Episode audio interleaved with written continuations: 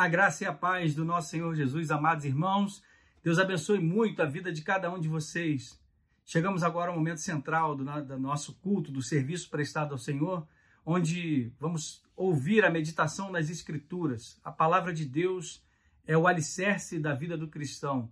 E nessa hora onde meditamos, ouvimos a mensagem através da pregação da palavra, prestamos culto ao Senhor pedindo e rogando: Senhor, fala conosco nessa noite já fizemos a oração é, por iluminação e esperamos assim que Deus seja servido em nos usar para que, ouvindo da Sua santa palavra, sejamos transformados pelo poder do Evangelho da Graça e, como diz é, o Reverendo Gabriel, não sejamos somente informados, mas transformados pelo poder dessa palavra.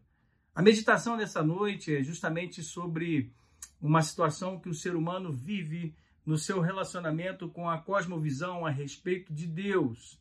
E eu quero trabalhar justamente a parte em quando o ser humano ele se encontra numa situação de pecado, quando ele peca, quando ele comete algo que ofende a santidade de Deus, a beleza e a majestade do Senhor. E esse que é o Deus Altíssimo e Poderoso é ofendido pelas nossas atitudes, omissões, palavras e tudo aquilo que fazemos que vai contra os preceitos e os valores das orientações que a própria Bíblia Sagrada nos dá a respeito daquilo que é a vontade do Senhor sobre a nossa vida. Por isso, meditando sobre o pecado e essa situação em que o homem se encontra, qual atitude ele não deve ter e quais são as atitudes que ele deve ter. E nesse relacionamento, como eu disse, na cosmovisão de um relacionamento com Deus, qual é a, a, a verdadeira atitude daquele que se coloca ah, debaixo da orientação e da vontade soberana do Senhor, entendendo que ele não pode controlar todas as coisas, mas se submeter à soberania de Deus para que Deus conduza a sua vida. Por isso que muitas vezes no afã e no desejo de controlar todas as coisas para que o homem se sinta bem, eu fiz aqui um entre aspas o pecado das coisas. Eu quero trabalhar esse termo é, onde eu fiz aí esse jogo de palavras, o pecado das coisas, o que, tá, o que está por trás disso. Quando o homem deseja controlar tudo para o seu próprio bem, ele gera uma independência, entre aspas também, ele quer se sentir independente, ou seja, não dependente do Senhor, muitas vezes quando tomamos a atitude pecaminosa de querer controlar tudo na nossa vida. Por isso, o que está por trás do pecado das coisas, entre aspas. E aí, na verdade, a temática melhor acima disso tudo é a graça de Deus acima de todas as coisas. Isto é o que nós precisamos. Para tanto, eu quero trabalhar com você, meu amado irmão e minha irmã, dois textos em paralelo para que você possa acompanhar comigo como que tanto no Antigo Testamento quanto no Novo Testamento o ser humano lida desde então da sua existência com a necessidade de querer ser independente. Essa é uma necessidade, obviamente, pecaminosa. Então, o ser humano, desde a sua queda, ele luta com essa com esse pecado justamente de querer ser dispare, distante da vontade do Senhor. Por isso que eu quero trabalhar dois textos, tanto Gênesis 27, de 2 a 4, você já pode começar a abrir e marcar aí. Nós vamos é, começar justamente à luz do Antigo Testamento e vamos fazer o texto paralelo em Lucas 15, de 22 a 24. Gênesis 27, de 2 a 4. Depois pulamos para o Novo Testamento, Lucas 15, de 22 a 24.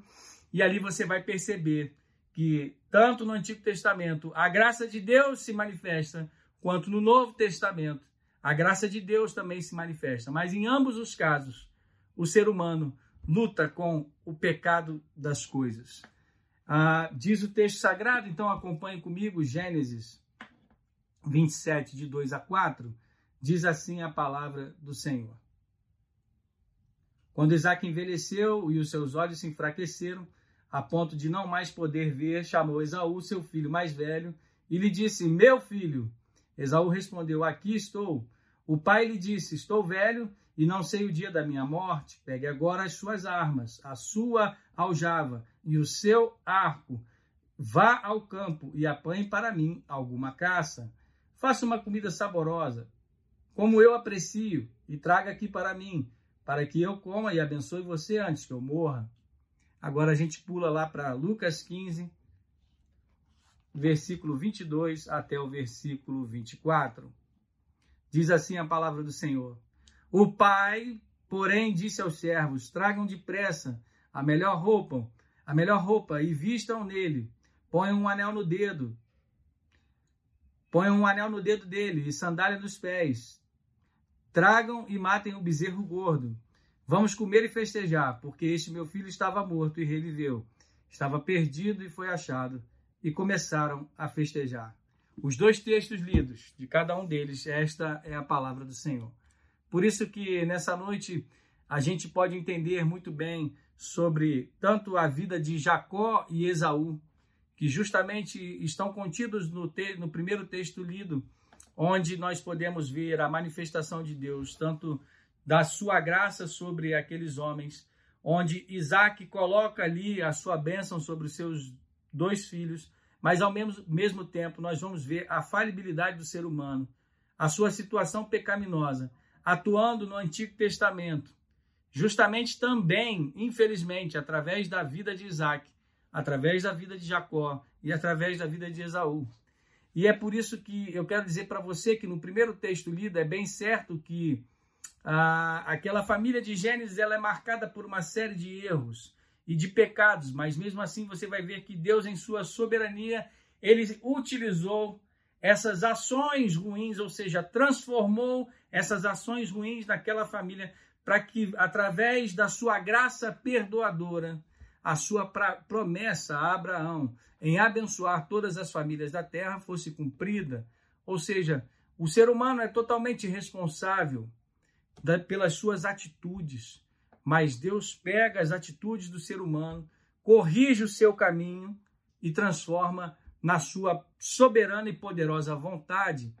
Nós colhemos as consequências daquilo que plantamos, certamente, mas Deus, ainda assim, um Deus que nos ama, traz de volta o seu filho e a sua filha de volta para o caminho, corrigindo. E ainda que através dessas situações que fazemos, que são muitas vezes erradas, Deus ainda permanece com a sua promessa, fiel à sua palavra, de nos conduzir por, pela sua soberana vontade para que o seu propósito em nossas vidas seja cumprido. E na família de Isaac não foi diferente, porque mesmo com as escolhas erradas, a partir do próprio pai e a sua autoridade em abençoar os filhos, onde não deveria haver predileção, nem dele nem da sua esposa, da sua esposa, tanto de um pelo outro, porque você vai olhar o texto lá e vai ver que a mãe é, chama Jacó para enganar o próprio marido, para que o filho fizesse um engano em relação ao pai, ou seja, você vai ver que é uma família disfuncional, porque há predileção tanto do pai por um quanto da mãe por outro, quando o correto seria que o pai ordenasse a sua bênção de igual forma sobre os dois, certamente conduzindo com amor igual por ambos. E assim mesmo, Deus ainda utiliza essa raiz, a raiz de Isaac, de Jacó, para que viesse até nós a promessa a todas as famílias, Cristo Jesus, esperança da glória. É por isso que, quando eu falo que o pecado das coisas está relacionado justo, justamente na intenção verdadeira que está por trás daquilo que queremos ter domínio, é, eu quero fazer uma relação justamente sobre a situação de controle de tudo. Quantos aqui já ouviram falar sobre a internet das coisas? Por isso que eu estou fazendo essa relação, o pecado das coisas e a internet das coisas. Esse é o ponto. A internet das coisas, meu amado irmão e minha irmã, se você ainda não ouviu falar sobre isso, é, é a conexão é, de, entre todos os dispositivos físicos com a internet. Ou seja, Seja um carro, seja um eletrodoméstico, seja um, um, um, equipamento de TV ou de som, seja lá o que for. Muitos conhecem aí, por, por exemplo, a Alexa, que faz a conexão entre os dispositivos e eletrodomésticos da casa que já possuem em si é, a internet para que naquele equipamento ou dispositivo da sua casa as luzes se apagam, se acendam, o alarme liga, a cafeteira é acionada, O micro-ondas pode preparar a comida que já está posta ali, justamente quando você está saindo do trabalho e faz uma conexão e ao mesmo tempo você pode saber o tempo simplesmente por acionamento da, através da sua voz. Você faz uma consulta, qual é o melhor horário para sair. Meu amado irmão e minha irmã, mesmo à distância, a pessoa pode controlar através desses dispositivos é, tudo aquilo que faz parte do seu dia a dia, do seu trabalho, controlar os objetos da sua casa, controlar, por exemplo, o seu veículo, que já possui a internet ligada ali, justamente para envio de dados e informações. Cada peça conectada pode trazer uma informação e nós podemos controlar todas essas coisas. É por isso que quero dizer que isso não é ruim, se for corretamente utilizado. E, obviamente, entre nós, irmãos em Cristo, podemos utilizar isso de forma correta. Mas se eu e você pensarmos de uma forma espiritual no desejo do coração do homem, muitas vezes, por causa do pecado, e aí vem o pecado das coisas e não a internet das coisas, mas que há uma similaridade. Por quê? Quando o pecado se avilta e bate a porta do nosso coração, e nós devemos controlá-lo, controlá-lo, como diz a própria palavra do Senhor, o pecado jaz a porta, bate a porta e nós devemos ter o controle sobre ele, sobre o pecado. E não deixar que o pecado e o desejo por outras coisas que vão contra a vontade do Senhor dominem a nossa vida, quando muitas vezes pensamos que estamos controlando a nossa vida através desses, da, da utilização de cada coisa que se torna pecado. E pensando justamente nisso, quando o coração do homem tem o desejo pecaminoso, ele tem o desejo de independência, ou seja, de controle também, de autonomia, que vem, na verdade, desde o jardim do Éden, que aparece fisicamente através das coisas, porque se um dia dos nossos pais, Adão e Eva, o desejo foi o fruto, controlar a vontade e ao mesmo tempo ter o controle do fruto e comê-lo como a, é, uma disponibilidade da sua livre agência no jardim do Éden ali, aquele homem e aquela mulher não estavam só desejando a questão material de possuir o fruto e de se alimentar e satisfazer uma necessidade material ou natural da sua alimentação e pelo próprio desejo visual e talvez por parecer saboroso, como diz a própria palavra, agradável aos olhos. Mas o desejo do homem e da mulher ao possuir aquele fruto foi de total independência, independência do Senhor, controle sobre o conhecimento das coisas, controle sobre a vida eterna, porque a serpente disse à mulher: Vocês não morrerão, não é assim. Vocês podem se tornar como Deus. Por trás das palavras, é isso que está acontecendo. E é dessa forma que eu quero conversar com você, meu irmão e minha irmã, que o desejo sobre as coisas, por trás dele, demonstra uma total independência de qualquer tipo de relacionamento com Deus. Pois se você controla tudo, você não precisa de ninguém.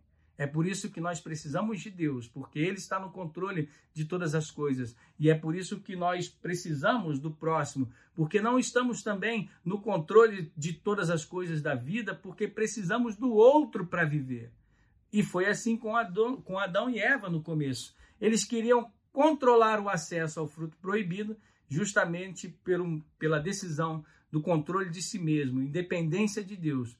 Por isso, assim como existe a internet das coisas, existe o pecado das coisas. Pois, assim como internet, na internet das coisas, o desejo é controlar tudo para um bem-estar melhor ali, ah, o pecado e o nosso desejo nos afasta do relacionamento com Deus, porque queremos ter autonomia. E dessa forma, é, nós precisamos ter o cuidado, justamente para não nos distanciarmos dessa satisfação em ter o amor de Deus e o amor do nosso próximo, porque quando pecamos, quando erramos, também demonstramos é, independência ou insatisfação no relacionamento com a pessoa que está ao nosso lado. Por isso que, em resposta aos anseios da vida, nós precisamos entender que há perdão e a graça. E eu quero conversar com você justamente sobre esse texto em Lucas. Esse texto que foi muito falado e muito conhecido, que é a parábola em que Jesus fala. E nessa comparação da parábola do Deus pródigo em amor ou dos dois filhos perdidos, você pode ver paralelos muito importantes, tanto no texto de Gênesis quanto no texto de Lucas. E, na verdade, ambos os textos vão mostrar um relacionamento com o Pai, de um relacionamento entre irmãos. E debaixo da correta interpretação de Jesus, como deve ser o nosso relacionamento com Deus, com os nossos irmãos e com as coisas que Ele nos dá. A parábola de Jesus nos conta que, na verdade, é a versão correta de como Isaac deveria ter tratado seus dois filhos. A parábola que Jesus conta nos mostra como que Isaac deveria ter cuidado do relacionamento da sua família e deveria ter tratado ali justamente Jacó e Esaú. E a parábola do filho pródigo ou do pai amoroso, com esse título, nos dá esse norte. É preciso que é por isso que precisamos olhar para essas duas histórias e entender que Deus deseja se relacionar conosco, nos perdoando, perdoando os nossos pecados, mesmo que esse tenha consequências, mas que por sua graça Deus nos leva por um novo relacionamento vivo com Ele. Vamos nessa? Então, primeiro ponto: os filhos mais novos, Jacó e o filho pródigo da parábola. Você vai ver que nessa coisa do controle das coisas, ou seja, o pecado das coisas, isso tomou conta do coração de Jacó, mas também tomou conta do filho mais novo da parábola. Enquanto Jacó comprou o seu irmão mais velho com um prato de lentilhas, a sua primogenitura, enganando assim o seu pai para obter a bênção juntamente com a sua mãe, para que ali ele tivesse a posse e a conquista das coisas que o mundo tinha para lhe oferecer. Jacó não queria um relacionamento com seu pai, ele queria as coisas acima de tudo. Ele queria o controle da primogenitura para que ele tivesse a primazia sobre o seu lar, porque aquele que tivesse o controle da primogenitura, ele tinha a porção dobrada, justamente para que pudesse cuidar da família. Mas esse não era o desejo de Jacó, porque a partir do momento que ele está querendo enganar o seu pai, ele não, não há nenhuma demonstração de amor e afeto pelo seu próprio pai, e sim o pecado das coisas, ou seja, o desejo da, da bênção e da, e da herança, justamente para satisfação de, do controle do seu próprio coração. E o filho mais novo na parábola de Jesus tem o mesmo comportamento, pois chega para o pai e ele vai dizer: Quero a minha parte na propriedade. E aí, esse era um pedido do filho mais novo surpreendente para os ouvintes originais. Porque se um pai deixa a sua herança para os dois filhos, dois terços, como eu falei, ou seja, ficavam para o mais velho e um terço para o mais novo. Mas isso só acontece quando o pai morre, ou seja, enquanto o filho mais novo pede a sua parte na herança, na verdade ele está dizendo: Pai, eu não desejo que você esteja vivo. Eu não desejo o seu amor, eu não desejo o seu coração. Eu não desejo um relacionamento contigo. A verdade é que eu desejo a sua morte. Quando o filho mais novo, na parábola de Jesus, pede a sua parte na herança. Ele está desejando a morte do pai. Ele quer os bens do pai, mas ele não quer o pai. Ele quer a independência e prestígio às custas do pai, mas ele não quer um relacionamento com o seu pai. Ele prefere a morte do pai. Não foi assim com Jacó também. Ele não estava preocupado com seu pai Isaac. Ele só queria a bênção e correu ali com a sua mãe para enganar e preparar uma comida também de modo disfarçado a fim de obtenção das coisas. O filho mais novo pega a sua parte na parábola de Jesus, vai embora, esbanja tudo com os amigos na bebedeira, na prostituição, e a ruína chega com tamanha força que o leva para o fundo do poço, literalmente, na verdade, na lama, na miséria, no chiqueiro da vida, ele cai em si o quão tolo ele foi. E o pecado tem consequências, e a daquele rapaz foi literalmente se encontrar entre os corpos, na lama da miséria, buscando ali é, disputar a comida dos porcos, mas sem ninguém para ajudá-lo. De modo que ele se lembra da casa do seu pai e que lá na casa do seu pai tem pão de sobra e bola um plano para ir para a casa do pai, confessar o seu erro diante do pai isso é simples, mas é muito poderoso quando ele pensa em casa, porque casa não é somente um lugar ou endereço, mas casa significa lar, ou seja, lar é o lugar de relacionamento, onde nós verdadeiramente nos conhecemos, de moletom e sandália, né? Descansados no sofá, ali podemos olhar uns aos outros e sabermos as atitudes que cada um tem e, e o que queremos dizer com os nossos sentimentos. Só no olhar a gente se conhece, porque lá é relacionamento, é o lugar onde você pertence, é o lugar onde a sua família te aceita do jeito que você é.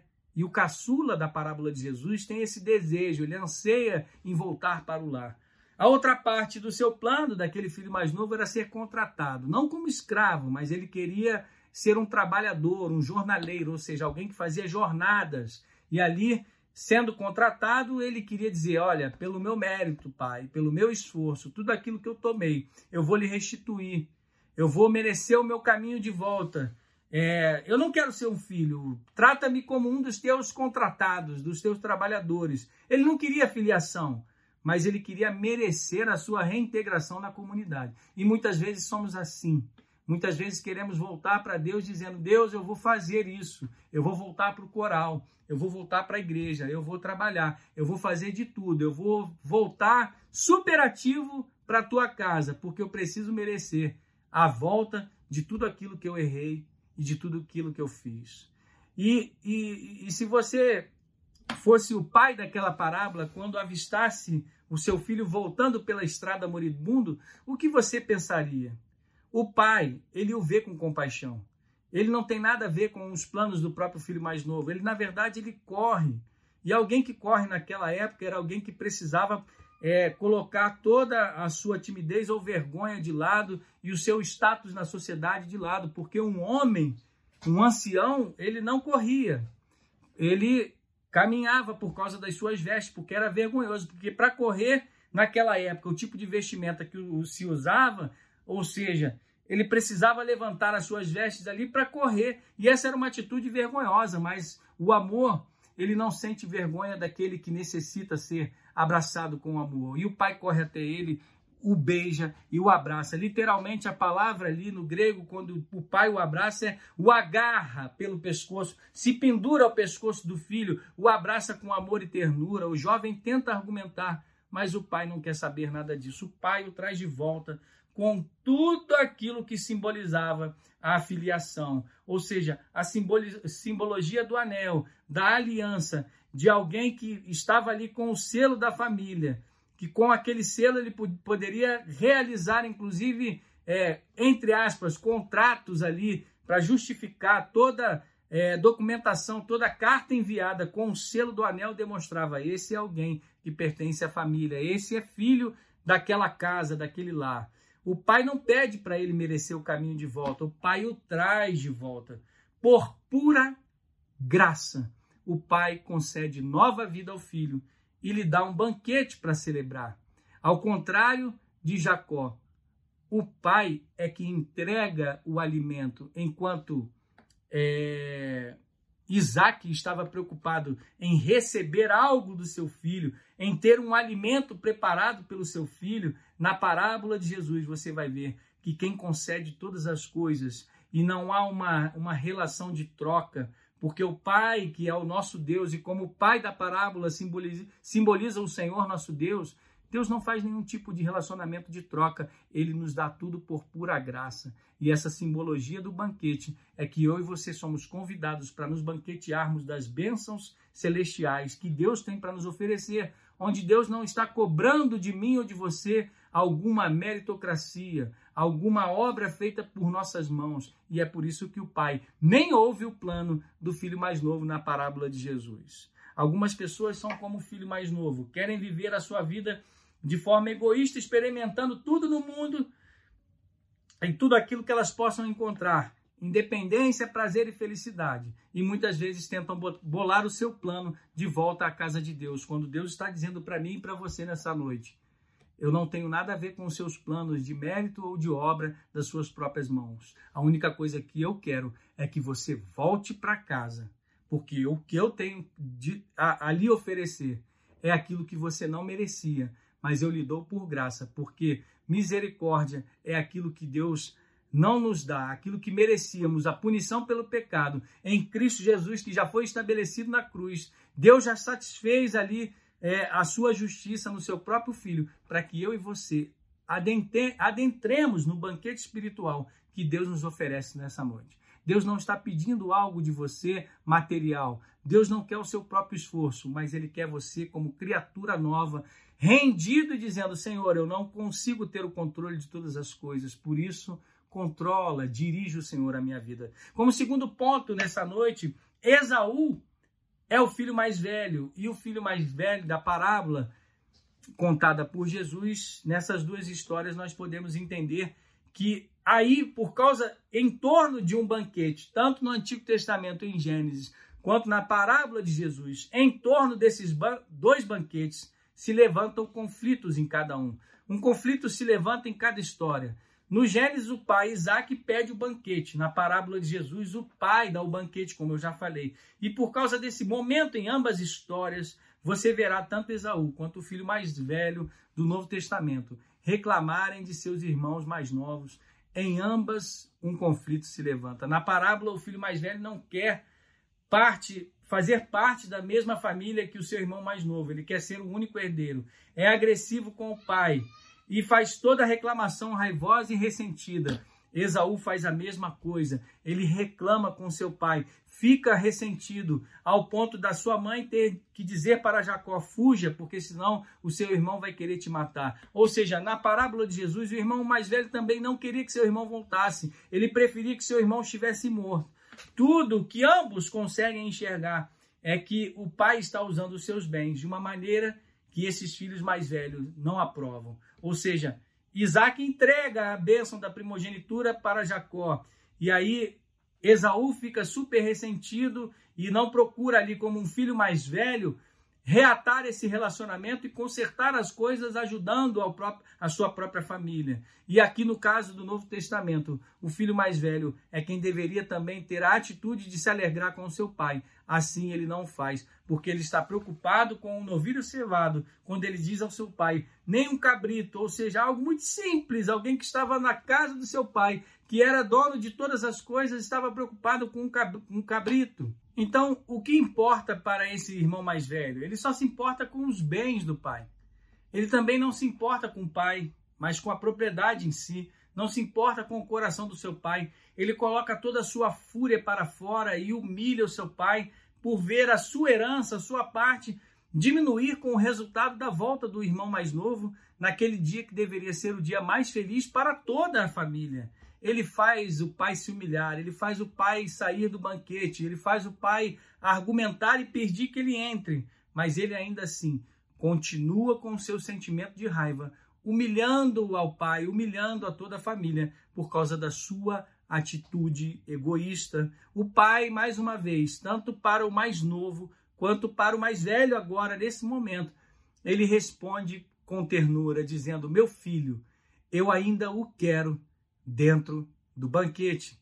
E quando estamos pensando como será o final dessa história da parábola de Jesus, como o mais velho vai responder ao convite do pai para entrar no banquete, Jesus termina a parábola, fim da linha. Por quê?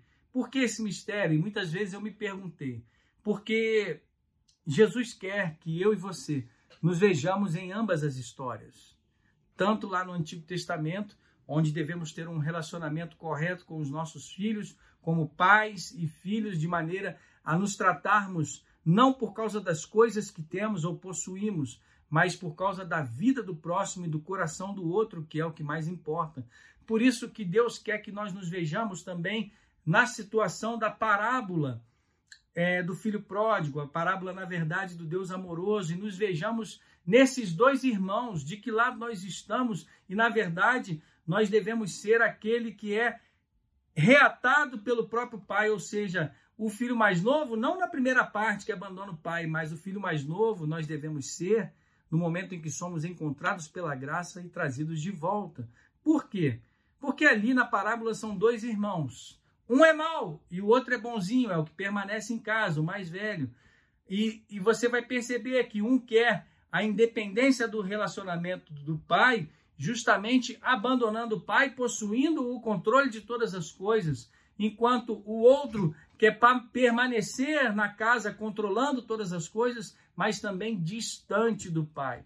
Todos querem o controle das coisas, quebrando o seu relacionamento com o pai. Enquanto um quer o controle das coisas, quebrando todas as regras e fugindo de casa, o outro quer controlar tudo pelas, pelo seu mérito, ou seja, cumprindo todas as regras. O que ele queria era controlar tudo, seguindo ali simplesmente a religiosidade do, da liturgia da casa.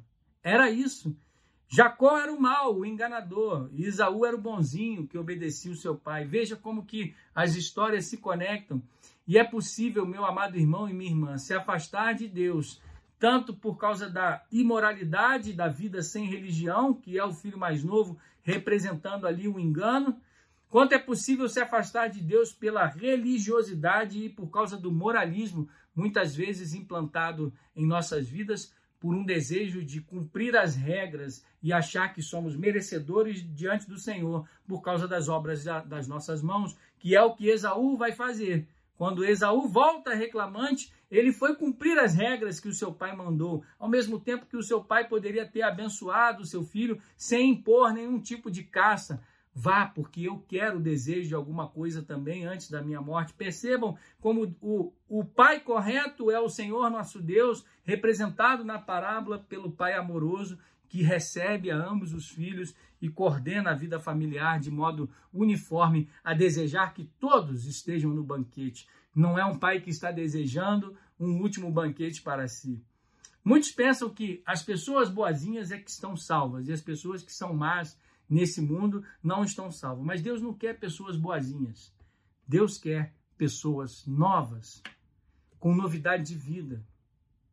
E mesmo que eu e você, em algum momento, sejamos um ou outro, ou o filho mais novo, ou o filho mais velho, como que a gente pode então se relacionar não com as coisas, mas nos relacionarmos com o lar do Pai, ou seja, nos relacionar com essa convivência na família de Deus? E principalmente como podemos voltar para a casa do Pai para a busca de um relacionamento com Ele.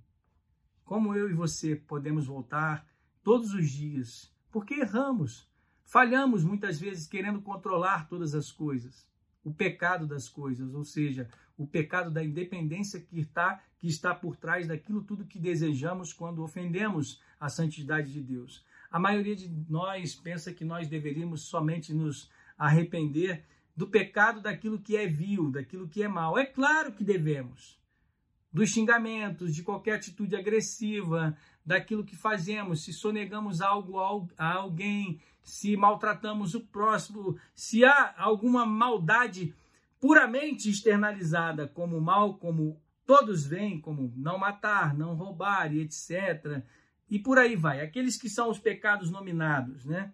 É claro que devemos nos arrepender, mas não é só isso. Através dessa parábola, Jesus está mostrando para mim para você que nós devemos nos arrepender por todas as razões pela, pelas quais tenhamos feito qualquer coisa como boa ação e que essas coisas como boa ação não sejam por amor ao Senhor, mas por achar que temos que cumpri-las como boa ação para merecimento de algo e que Deus nos abençoe por isso, como se pudéssemos dizer: Deus, eu estou cumprindo todas as regras, por isso eu sou merecedor e o Senhor me deve algo. Não, Deus não deve nada a cada um de nós. Devemos então, eu e você, meu amado irmão e minha irmã, nos arrepender do nosso senso de autojustificação, que muitas vezes cresce e o evangelho da graça de Jesus Cristo, ele não é imoralidade nem moralidade, ele não é irreligião ou religião, e nem é algo meio termo, mas ele é o Deus totalmente outro. Isaac foi um pai imperfeito, que também estava conectado às coisas, como aquele último banquete que ele queria antes de morrer. Mas porque o, o, o, pai da parábola representa o nosso Deus, a mensagem não é nada mais, nada menos do que esta. Não importa o que você seja, quem você seja, não importa o quão horrível seja o que você fez, mas se você volta para a casa do Pai, Deus irá recebê-lo, amá-lo, e tudo isso é por pura graça divina. Mesmo que eu e você sejamos um irmão mais velho ou mais novo, Jesus nos dá nessa noite três razões porque devemos voltar para a casa do Pai todos os dias e receber do seu perdão no relacionamento diário, que não é só quando vamos à igreja ou assistimos o culto, mas é todos os dias. Primeiro, a iniciativa do amor é sempre de Deus. A iniciativa do amor e da graça é sempre do Pai, porque você pode perceber na parábola contada por Jesus que o pai é que vai a ambos. O pai corre ao filho mais novo. O pai sai do meio do banquete para correr e chamar o filho mais, novo, mais velho. Em segundo, o arrependimento para além dos pecados nominais que a sociedade e muitas vezes a religião vai dizer. Que, claro, devemos nos arrepender desses também, mas também por acharmos que somos melhores porque estamos na igreja aos domingos ou assistindo o culto e por isso o que fazemos dentro da casa de Deus ou o que fazemos por ativismo religioso nos torna merecedores mais do que qualquer pessoa.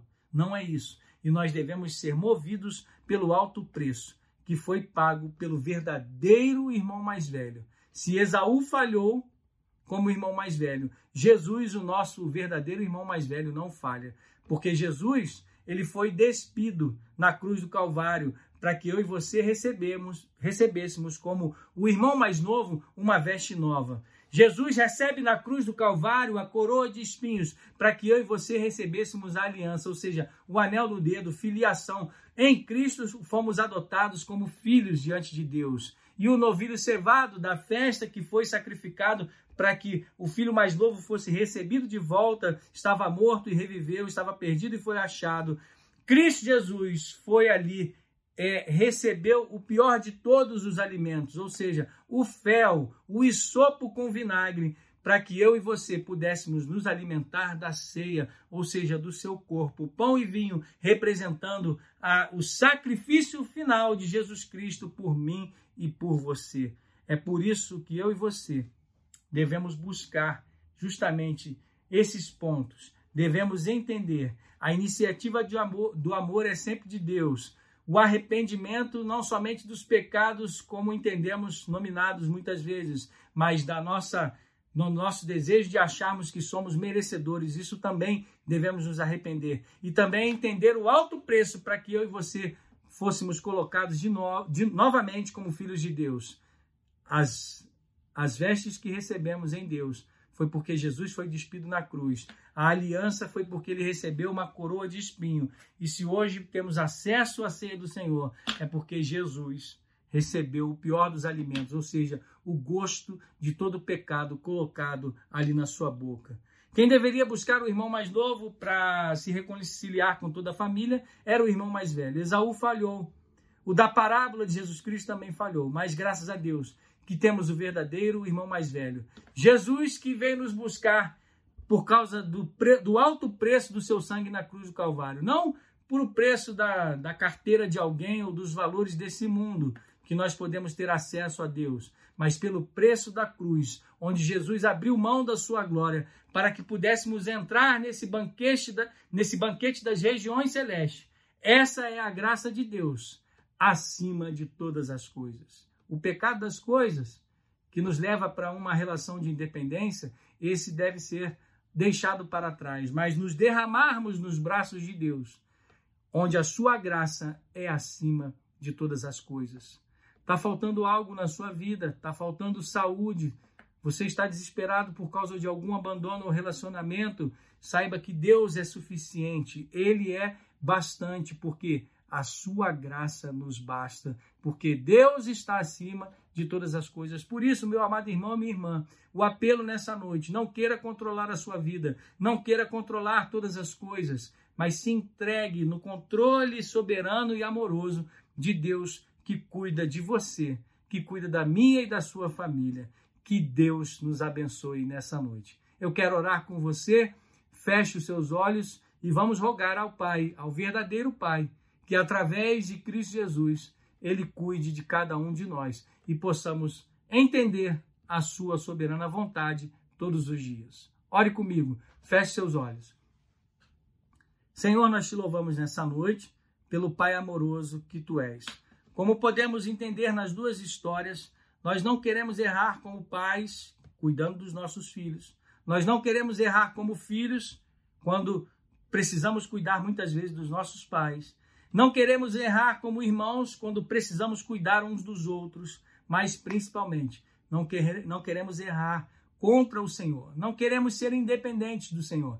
Queremos ter um relacionamento verdadeiro contigo, Senhor. Por isso, nos ensina a olharmos muitas vezes para essas histórias e essas histórias servirem como um alerta, como uma bússola para nos ensinar o caminho de que relacionamento, de que o nosso relacionamento com o Senhor se dá por um caminho que não é justamente pelo controle das coisas e não é pelo mérito do que fazemos muitas vezes dentro de um ativismo religioso ou simplesmente quando estamos acabrunhados pelo pecado, Queremos correr para os, para os braços do mundo e abandonarmos tudo e mais uma vez nos tornarmos independentes. Mas o pecado nos arrasta para a lama, como vimos nessa história.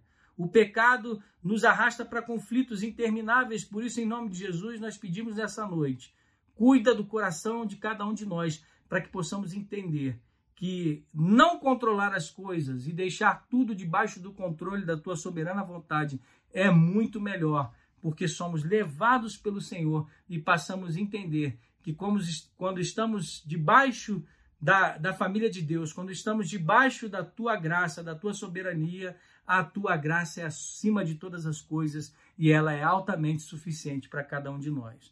Por isso, eu abençoo em nome de Jesus cada pessoa conectada nesta noite aqui, cada família que adentrou para assistir a esse culto e prestar culto ao Senhor que essa palavra gere arrependimento, para que no pecado das coisas não queiramos independência, mas queiramos ser totalmente dependentes do Senhor. É no nome de Cristo Jesus que oramos agradecidos. Amém. Deus abençoe muito a sua vida, um beijo no seu coração e até a próxima. Tchau, tchau.